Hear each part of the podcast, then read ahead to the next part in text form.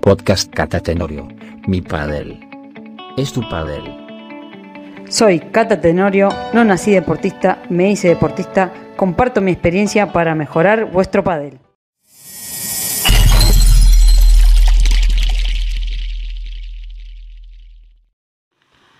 Muy buenas padeleros, encantada de estar un ratito más acá con ustedes, como ya saben los que me conocen por mis redes sociales, o a los nuevos que me escuchan por aquí, les doy la bienvenida, contarles que soy de la idea de que mi padel es tu padel, así he decidido nombrar el podcast, y, en mis redes sociales eso intento también, hacerles llegar mi padel a vosotros también. En este episodio, el número 2, eh, les traigo el inicio del partido, y la vuelta a las pistas después de un parón. Ahora venimos de un parón por lo del coronavirus, así que me pareció oportuno eh, retomar un poquito estos consejos. Vamos por el principio, el inicio del partido. Antes de iniciar el partido, lo ideal sería, desde mi punto de vista, tener en cuenta los siguientes aspectos que nosotros, los jugadores profesionales, los tenemos en cuenta. Nosotros por lo general llegamos pronto al club, unos 30 minutos, 45 minutos antes o hasta una hora, dependiendo a veces cuando viajamos al torneo, hotel al pabellón o al club, a veces hay tráfico, pero bueno, siempre calculamos antes del inicio del partido unos media hora, 45 minutos antes. Obviamente que ya tenemos los, los preparamos los elementos de juego desde antes, ¿no? Eh, ya sea grip, pala, etcétera, etcétera. Está todo hecho desde el hotel. Pero bueno, después, una vez que llegamos al club, poco a poco empezamos a entrar en calor el cuerpo y también la cabeza en situación de competir. Incluso muchas veces cuando, cuando vamos en el coche hacia, hacia la competición, estamos escuchando alguna música que nos motiva o bueno, o ya concentrándonos de a poco, ¿vale? La entrada en calor. Bueno, la entrada en calor siempre debería ser de menos a más. Y le digo, que, dentro de lo, de lo ideal de vosotros, ya sé que no sois profesionales, pero también de a poco. A veces llegan al club y, mientras uno puede estar saludando, charlando, puede empezar con movimientos articulares, como empezamos nosotros, con flexibilidad dinámica también, que son pequeños estiramientos pero cortitos, de a poco, suaves. Y después, ya como segundo, empezamos con trotes, con movimientos más suaves, de más suaves a más intensos. Muchas veces en el sitio eh, o sea, en el lugar o si tenemos un lugar un poco más, más grande, eh, lo hacemos desplazándonos, pero si no también en el sitio, simulando las pistas, eh, algunos tipos de salto. Por lo generalmente tenemos una rutina, pero más allá de nuestra rutina o de la que ustedes quieran elegir, lo más importante es subir las pulsaciones. Y obviamente a movimientos que uno esté acostumbrado, de pronto y sopetón, no empezar a hacer cosas que nunca hacen, porque ahí sí que, que la entrada de calor nos va, nos va a ser peor de lo, que de lo que tendríamos que hacer. Bueno, nosotros entramos a pelotear muchas veces siempre primero si hay pista disponible, porque incluso a veces en unos pabellones o en algunos clubes no tenemos pista disponible, peloteamos antes con el compañero para ir agarrando un poco de sensaciones. Y si no, ya directamente pelotear con los contrarios. Pero bueno, durante la entrada en calor, mi consejo es prestar atención, sobre todo en el invierno como en el verano, porque a veces, tanto en el invierno como en el verano, los músculos están fríos, están como dormidos, eh, independiente de la temperatura que hace afuera. Entonces, a veces en el verano nos relajamos porque hace calor, entonces parece que no entramos en calor, pero sí que lo necesitamos. Tenemos calor, pero los músculos no están entrados en calor. Y en el invierno eh, sí que a veces decimos, bueno, me tengo que mover porque el frío nos obliga, pero yo, mi consejo es que se quiten la ropa de abrigo cuando veamos que nos sobra, no desde antes. Hay gente que se quita la ropa para que le dé frío y empezar a moverse y obligarse, pero un consejo de un preparador físico mío me dijo, Cata, prefiero que entre bien en calor los músculos y que te sobre la ropa antes que estar el músculo peleando un poco con la temperatura exterior y con la temperatura interior. Espero que se entienda esto que quiero decir, ¿no? Pero si vemos muchas veces a los atletas, cuando están por correr una carrera, están abrigados y en el momento de hacer los 100 metros, ahí es cuando se desabrigan, porque necesitan mantener el músculo en caliente. Así que, pero bueno, terminando un poquito esa, esa primera parte, el peloteo en el partido. Si no tengo posibilidad y ya peloteo contra, con, con mis contrarios. Mi, este, los que le voy a contar es mi peloteo como me gusta a mí. Primero, se pelotea los dos jugadores de fondo, ¿sí? Luego, uno sube la red y el otro está en el fondo y se pelotea por abajo. Generalmente después, el de la red le pide que tire globos, ¿vale? Para entrar en calor la bandeja. Y luego el remate. Y después se repite el otro jugador, el jugador que estaba en el fondo, sube la red y demás. Pero aquí hay un error muy común, que es que a veces el jugador que está en el fondo cree que no está entrando en calor, que solo entra en calor el, que está haciendo la bandeja, pero no es así. El, que, el jugador que está en el fondo está entrando en calor el globo, se está agachando, está viendo cómo el otro pega la bandeja, cómo defiende, etcétera, etcétera. Si el techo está muy alto, si está muy bajo, si hay viento o no. Entonces, mi consejo es pelotear a una velocidad media ni muy lenta, pero no muy fuerte, porque se entra en calor cuantas más veces se golpea la pelota y no cuanto más fuerte se, golpea.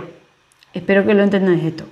Cuantas más veces repitamos el golpe, más entra en calor y no pegar un zapatazo rápido que el otro no me la devuelva y voy a recoger otra vez la pelota. Entonces, eh, muchas veces también si, si, el otro pelotea fuerte y no nos devuelve la pelota, eh, se hace cortado. O sea, por más que a mí me han dicho algunas alumnas, es que me quedaba huevo y ya quería reventarla. No, si estamos peloteando.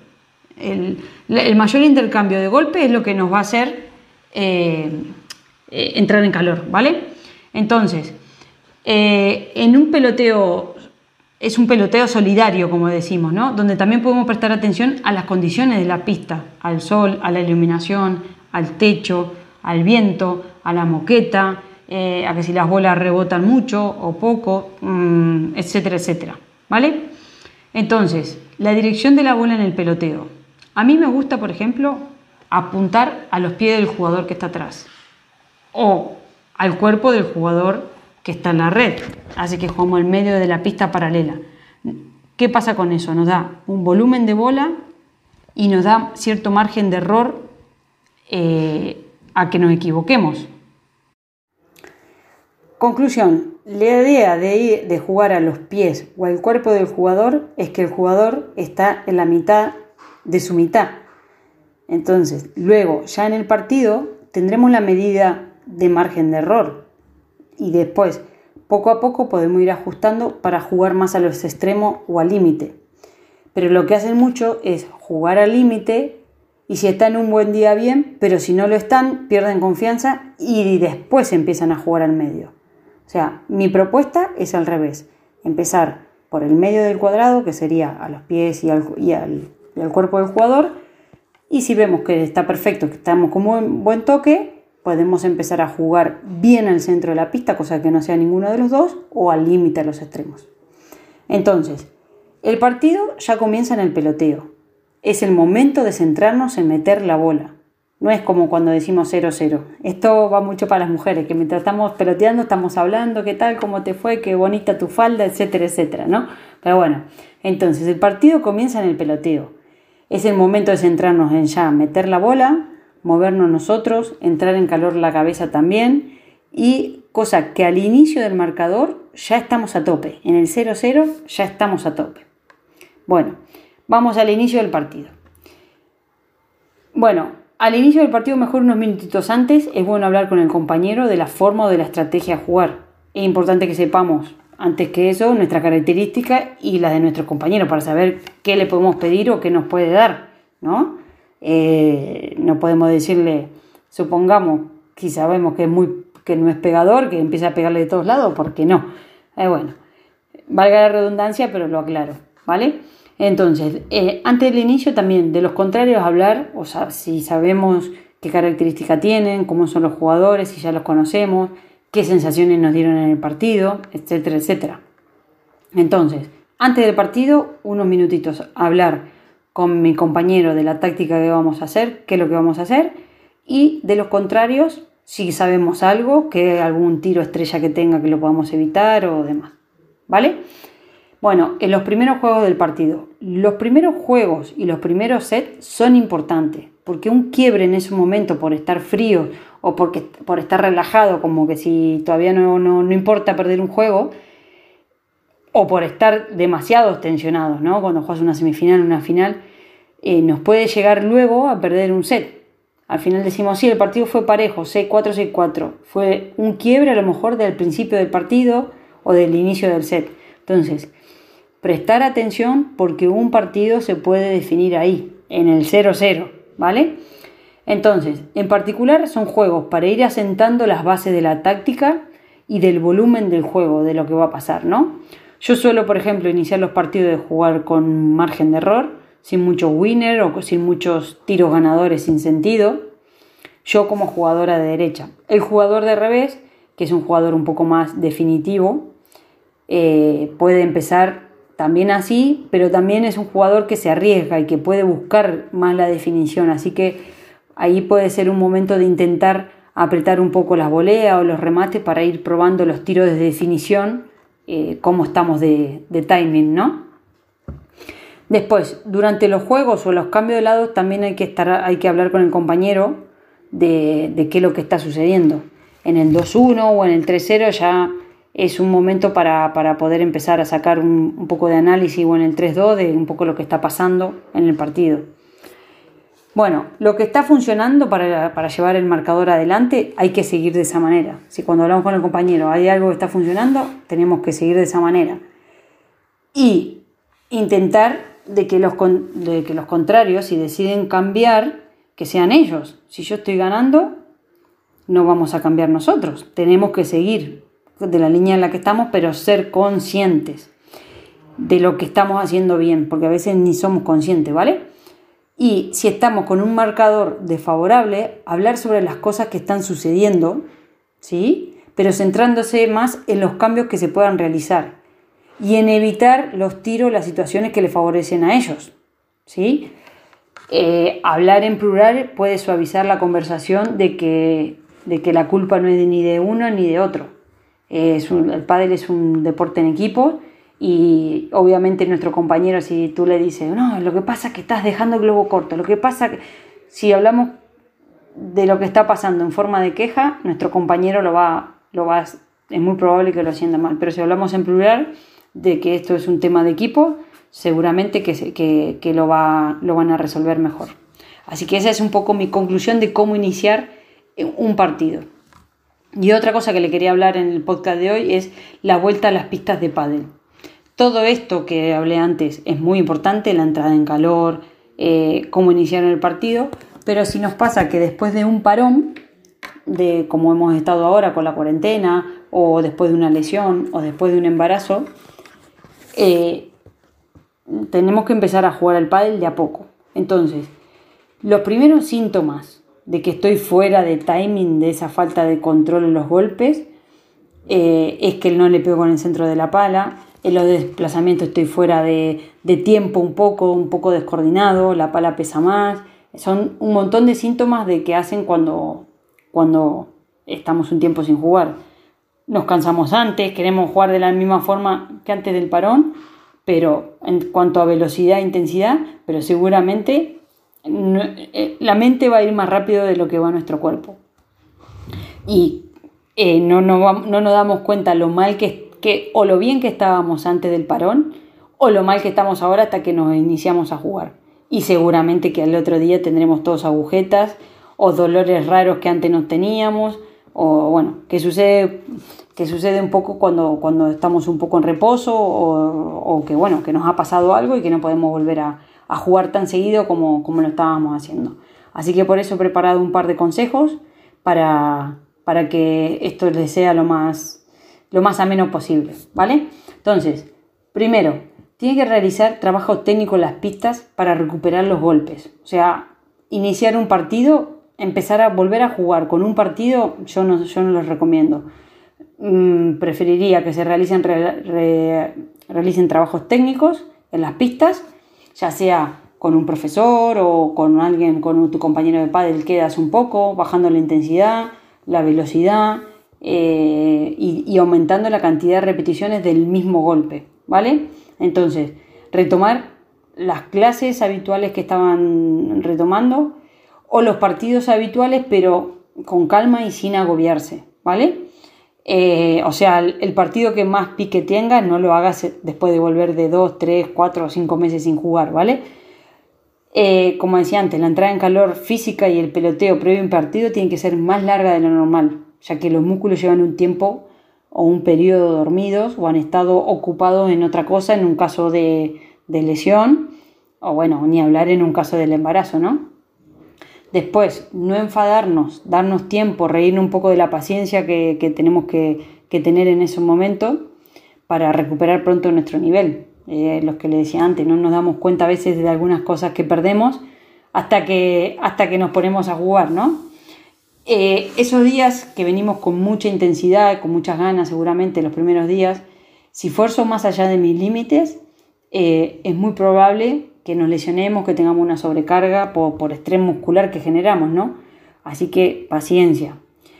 Otro consejo, la condición física y la, condición técnica se recupera con, rapidez si llevamos entrenando. O sea, se lo debemos decir, lo que se va rápido vuelve rápido, pero lo que viene lento se, se va lento. Si vienes de una lesión que vino lentamente, seguramente se te va a ir lentamente, ¿vale?